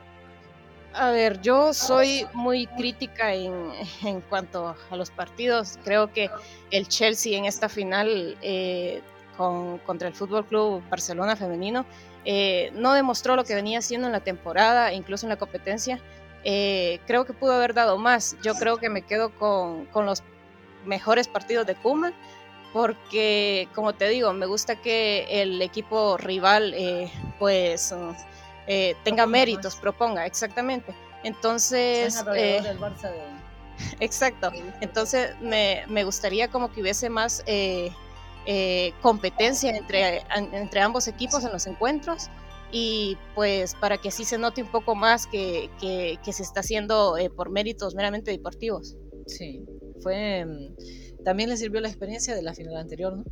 Así es, se había perdido una final contra el León. De hecho, eh, han eh, habido eh, muchas, muchos memes, podríamos decir, porque una jugadora del Chelsea el, en esa final pasada publicaba en Twitter que, bueno, no recuerdo exactamente el tweet, pero hacía recalcar que el Barça no competía, pues hoy se enfrentaron ante esa jugadora y pues creo que les cayó un poco la boca. Sí, muy interesante. Bueno, de todas maneras, muchas gracias a Scarlett por su intervención. Y sí, realmente em, yo Andrés te decía, es, es, increíble que todas las disciplinas del Barça, el, el, el, fútbol sala, yo creo que hasta, hasta el balonmano, hasta el balonmano eh, juega más eh, con el estilo que nos gustaría el Barça, eh, el primer equipo. Exactamente. Yo creo que este es un, un, estilo que se debe seguir desde lo, desde más básico, desde, desde alevines hasta, hasta el primer equipo. Creo que es lo que nos ha llevado a ser grandes y no veo por qué hay que cambiarlo. Y eso eh, corresponde a todas las categorías, femenino, eh, masculino, eh, todas las inferiores del Barça, entonces... Hasta hockey sobre hierba tiene que jugar. Exactamente. Entonces eh, no veo por qué cambiar lo que te ha llevado al éxito. Todo esto, antes hay un antes y un después muy marcado desde la llegada de Johan Cruyff al Barça y, y antes, ¿no? Eh, antes el, Barça era un, un buen equipo, muy reconocido, pero después de la llegada de Cruyff, creo que, que ha cambiado y, no solo lo dice eh, los valores, la filosofía, el estilo de juego, que para mí es el mejor, sino lo dicen los resultados. Los resultados lo avalan y todos los que juegan con este estilo llevan al equipo a lo más grande. Y, o sea, ¿cómo se puede decir, cómo alguien puede tener el valor de decir, que el croifismo eh, actualmente o que el fútbol actual, porque el roseísmo nos vendió eso, ¿no? Que el croifismo ya eh, no funcionaba en el fútbol actual. Estaba obsoleto. Cuando, cuando, el Barça femenino, 128 goles a favor y 5 en contra. O sea, es demoledor. Demoledor totalmente.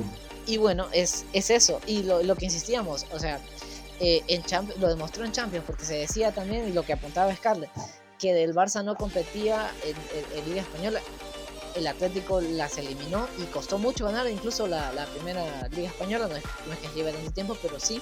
Y en Champions pues refrendó lo que había hecho también en el torneo local el Barça femenino. Y además, un último apunte de mi parte es que, bueno, eh, podríamos decir que el Barça eh, es la mejor institución deportiva, el mejor club deportivo, más allá, más allá de fútbol. Eh, el mundo porque es el único que ha ganado eh, Champions eh, en, tanto masculino, Champions masculino, Champions femenino, fútbol sal, ganó Champions en, fútbol sala, Champions en balonmano, Champions en baloncesto y campeón de Champions en hockey sobre patines. Entonces es la única institución. O sea, yo creo que incluso, inclusive, eh, bueno, Real Madrid sí tiene en, en, baloncesto, pero más de tres Champions en, en disciplinas deportivas solo el Barça. Es el único club deportivo que tiene eso. Exactamente, y eso demuestra nada más la grandeza de lo que es el Barça, por eso somos de este equipo tan fantástico y orgullosos ¿no? de, de, ser parte o, o, de ser seguidores de, de este gran club. Y yo creo que con esto estaríamos concluyendo nuestra participación de hoy. No sé si tienes algo más que decir. No, nada más que buenos días, tardes, noches, eh, depende de cuando vean este podcast y no tengan temor a ser felices. Bueno, entonces eh, gracias a Scarlett también por, por eh, esa maravillosa intervención sobre el Barça femenino. Recalcar nuevamente, lo vuelvo a decir, son un equipo fantástico, una pisonadora, una arrolladora de equipos. Felicidades. Y, y nada, esto ha sido todo por, por este episodio de West Football Talks. esperen más, que se vienen cosas grandes. Y, y nada, espérennos y, y Barça.